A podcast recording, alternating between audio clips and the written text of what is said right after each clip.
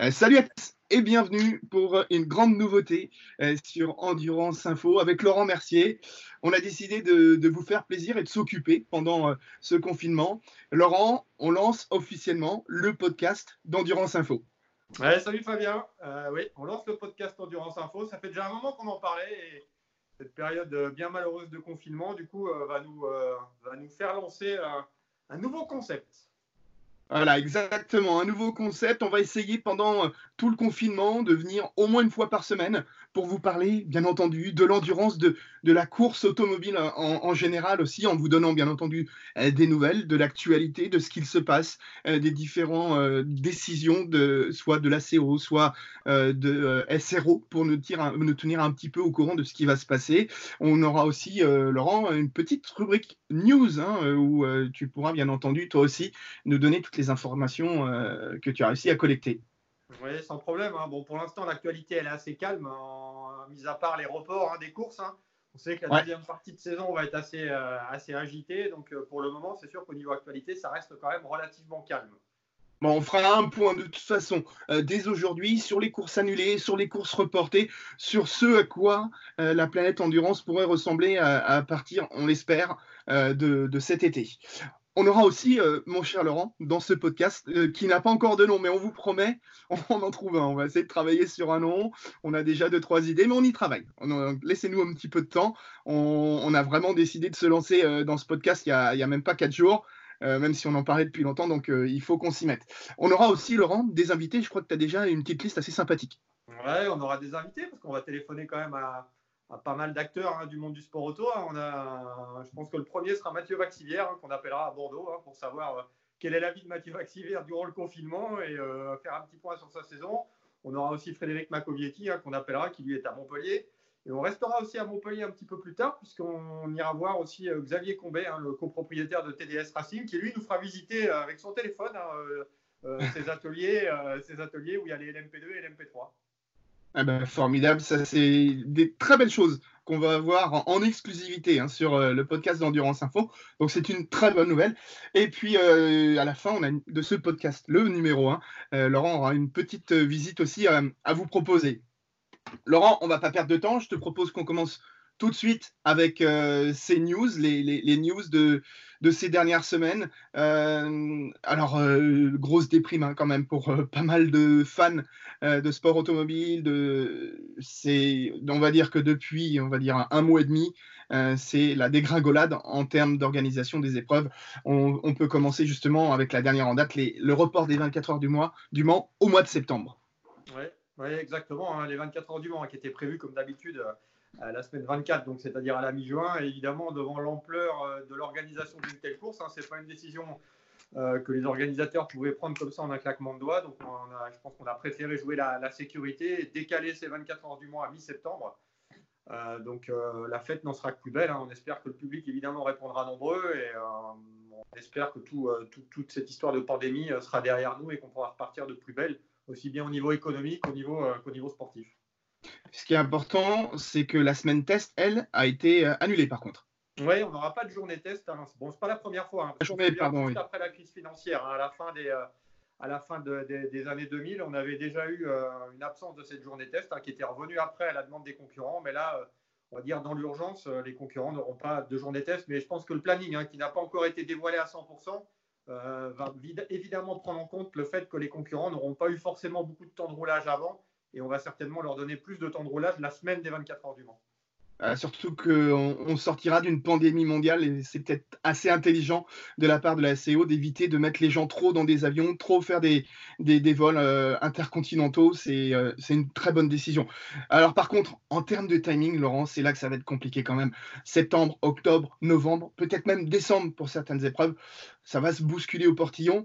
Et justement, cette semaine des 24 heures du Mans, on enchaînera tout de suite avec une autre épreuve de 24 heures complètement mythique. Exactement. Alors, ce n'est pas la première année hein, que les 24 heures du Mans et les 24 heures du Nürburgring se suivent à une semaine d'intervalle, euh, ce qui n'est pas prévu cette année, mais bon, euh, la situation fait qu'il n'y a pas trop, trop le choix. Donc, c'est sûr qu'après, on va avoir beaucoup de courses qui vont s'enchaîner. Généralement, on n'a pas beaucoup de courses au mois d'août. Et je pense que cette année, évidemment, on ne pourra pas faire autrement que de rouler au mois d'août. Et on aura évidemment des concordances de dates. Alors, c'est un petit peu problématique pour les pilotes qui font plusieurs championnats, qui ont des programmes multiples. Mais à un moment, on peut pas, on peut pas, on peut pas étendre, étendre la saison et étendre l'année. Donc il faudra jongler un petit peu en fonction des programmes. Et la, la chose pour l'instant sur laquelle on n'a pas de réponse, c'est à quel moment est-ce qu'on reprend? Est-ce qu'on va reprendre petit à petit et commencer à reprendre un petit peu début juin? Ou est-ce qu'il faudra attendre carrément la fin juin, voire le début juillet pour repartir? C'est vrai que quand on pense par exemple à un garçon comme euh, Olivier Plat, qui a un programme en, IMSA, mais qui doit aussi euh, certainement revenir en Europe pour le LMS, ça va être compliqué pour lui. Ouais, ça va être compliqué pour lui, ça va être compliqué pour, pour, pas mal de pilotes, même des pilotes qui ont, des programmes, qui ont plusieurs programmes européens. On sait qu'on a pas mal de pilotes qui font le GT World Challenge Europe et euh, qui cumulent avec soit le British GT, soit la DAC GT Masters ou, le GT Open, le LMS, voire, voire, même le championnat du monde d'endurance et tout. Donc forcément, à un moment, euh, tous ces pilotes-là, ça va poser un problème. Il va aussi falloir tenir compte des gentleman drivers. On sait que le sport auto actuellement est surtout financé par les gentleman drivers, généralement sont, euh, dirigeants d'entreprise. Et par les, temps qui courent, évidemment, il faut aussi gérer l'entreprise, essayer de la remonter si elle a connu une baisse d'activité. Donc là aussi, on n'est pas à l'abri de voir des programmes, euh, certains programmes qui soient décalés, décalés dans le temps à l'année prochaine, voire même plus tard, voire même carrément annulés, si jamais il n'est pas possible de faire autrement. Ce sera intéressant d'appeler euh, éventuellement un garçon comme François Perraudot, qui est euh, le gentleman driver euh, idéal, comme tu viens de le, décrire. Hein. François, de toute façon, en plus, il a la passion du sport auto, donc je pense que ce sera un plaisir de, discuter de tout ça avec lui. Et on l'embrasse, François, d'ailleurs.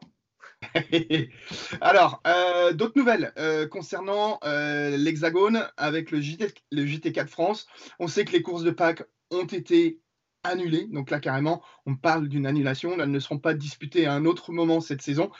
C'est, euh, ou alors non, elles sont décalées au mois de juillet peut-être. Au mois de juillet. Hein. Oui, ah oui, oui, oui, désolé, désolé, désolé, euh, Caroline Diviès. On a dit au mois de juillet, pas de problème. Euh, bon, bah voilà, une tradition. non, pas qu'au mois de juillet. Non.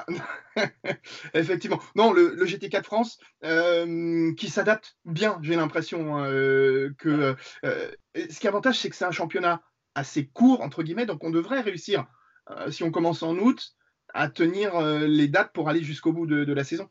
on espère commencer en juillet maintenant à l'Edno, puisque Nogaro et Pau ont été, euh, ont été reportés. Alors la date de Nogaro, on l'a dit, hein, ce sera au mois de juillet, que la date du Grand Prix de Pau, pour le moment, on est dans l'attente d'une nouvelle date ou d'un nouveau circuit, si jamais il n'y a pas possibilité, hein, parce que c'est une course quand même qui a lieu en ville, donc ça demande quand même beaucoup de préparation en amont.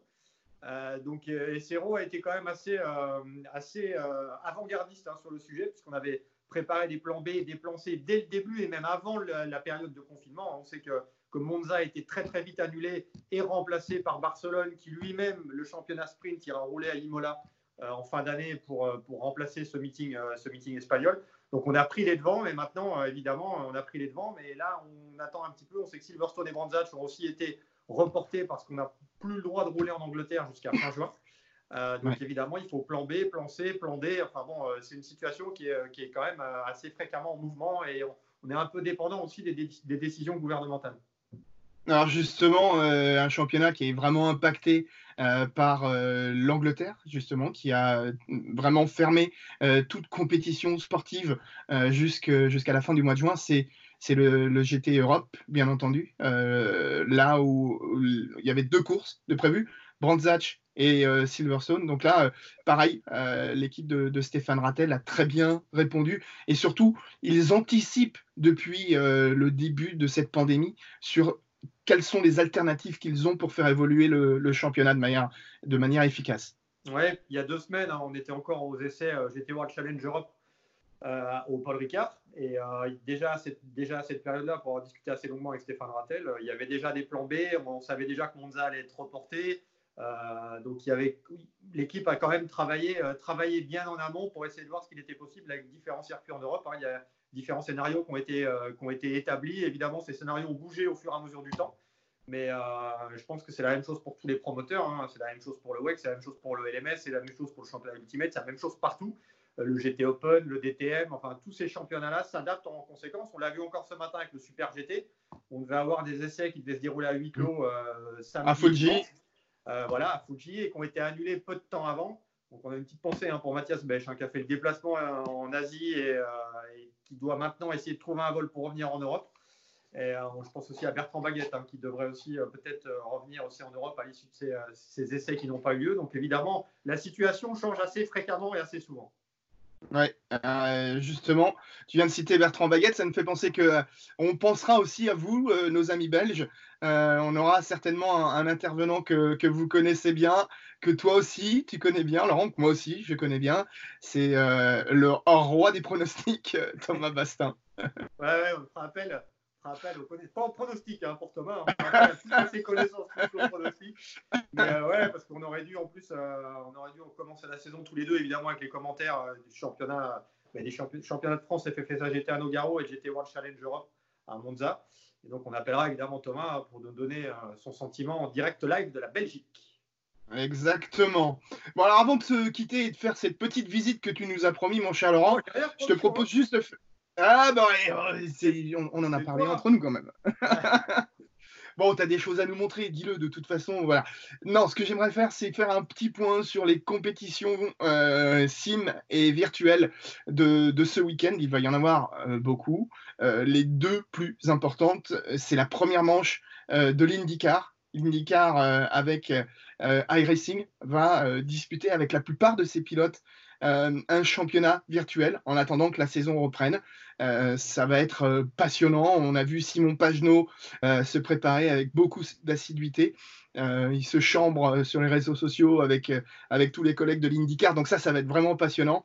La NASCAR aussi, la NASCAR virtuelle, qui la semaine dernière est devenue la retransmission d'un sport virtuel la plus regardée de l'histoire de la télévision, mais aussi euh, d'Internet. Donc c'est pour vous dire l'ampleur et surtout le bon moyen que sont euh, les courses virtuelles pour, on va dire, compenser cette frustration qui est la nôtre en ce moment. Laurent, je crois que tu t'y mets un petit peu aussi, à regarder, pas, pas, pas rouler, à regarder. Non, à regarder, hein, regarder. j'ai regardé la semaine dernière le Super Saturday, hein, qui était organisé par l'IMSA pour supporter nos deux Français, Tristan Vautier et Alex. Euh, mais euh, oui, on a une course SRO aussi ce week-end à Monza, hein, la course euh, Exactement. Challenge, pour la bonne cause, puisque le but est aussi de récupérer de l'argent en faveur de la lutte contre le, Covid-19. Donc on a une pléiade de pilotes connus et de, gamers confirmés qui vont pouvoir jouer sur, sur, bah, sur en direct live et, ce dimanche, et avec les marques en plus qu'on a en GT3 et sur le circuit de Monza. Donc je pense que ça va nous laisser une belle course, une belle course en vue. Ouais, et euh, ce qu'il faut comprendre, c'est que les pilotes professionnels se jouent le jeu pleinement et euh, ils affrontent des pilotes amateurs. C'est très ouvert, très sympa. D'ailleurs, euh, je tiens à préciser que Race Room, le championnat destiné au championnat du monde de voitures de tourisme, le WTCR, a ouvert une compétition où tous les internautes qui ont Race Room à leur disposition, il est gratuit pendant tout le confinement. Donc ça, c'est très bien. La totalité des voitures sont gratuites à télécharger pendant le confinement. Donc précipitez-vous sur Race Room si vous avez un ordinateur à la maison, parce que vous avez là un des meilleurs simulateurs pour euh, euh, le, WTCR, mais vous avez aussi du GT4, de la F4, euh, du GT3, vous avez pas mal de disciplines qui sont représentées. Donc voilà, en tout cas, chaque semaine, Laurent, je m'évertuerai à donner l'actualité de ces courses virtuelles. Pas de problème. Bon, Laurent, je vais te demander de te mettre en config visite parce que je crois que euh, tu as quelques petites pièces assez sympathiques euh, dans, ton bureau là, au milieu des bois. C'est au milieu des bois que tu es, non? Au milieu des bois, au milieu de nulle part. Pardon. Qu'est-ce que tu veux que je te montre Attends, Mais je sais pas, mais en tout cas, je vois déjà euh, des belles collections de 1,43e. J'en vois un petit peu partout. Moi, en ce qui me concerne, j'en ai aussi. Je vous les sortirai pour la prochaine fois. Mais il y a, y a, des ah, jolies pièces. Hein. C'est même, avec la boîte Endurance Info. Hein. Ah ouais, ah ouais, ah ouais. Ah, c'est pas mal ça. Donc ça, c'est du super. Eh, dis-nous ce que c'est. ok. tu l'as toujours avec toi. Euh, sinon, euh, qu'est-ce que explique-nous, explique-nous un petit peu. Euh, donne, allez, donne-nous dans toutes tes miniatures quels sont tes favoris? Donne-nous ton top 3 de tes miniatures là, dans tes 1,43e. Vas-y. Là, tu me poses une colle, je t'avoue. Ah Non, mais là, il y en a quelques-unes, tu vois. Ah ouais, ah joli. Ah, en plus, toi, tu les sors des boîtes. Moi, je les garde dans les boîtes, ça prend beaucoup plus de place, c'est le problème. Ouais. J'ai plus ah, de miniatures j'ai plus de passes aussi, euh, tu vois. ça, c'est une saison, Laurent. non, non, non, c'est pas une saison, c'est un peu plus qu'une saison, on va dire une saison et demie. D'accord. Bon, alors, qu'est-ce qu'il y a d'autre dans ce, dans ce bureau. Il y a quand même des bouquins. Tu vois, regarde. Il il y a une coupe. C'est pas moi qui ai gagné. Hein. D'accord. Il y a de l'essence. Bah, bien, bien sûr, avec une jolie euh, voiture de NASCAR sur, euh, sur le. Il y a côté. quelques joli. archives aussi. euh. Ah, les archives de Laurent Mercier, elles t'ont Voilà. rendu célèbre. elles Voilà. t'ont rendu célèbre, ces archives. Donc euh, là, il y a de quoi faire, il y a de quoi bosser.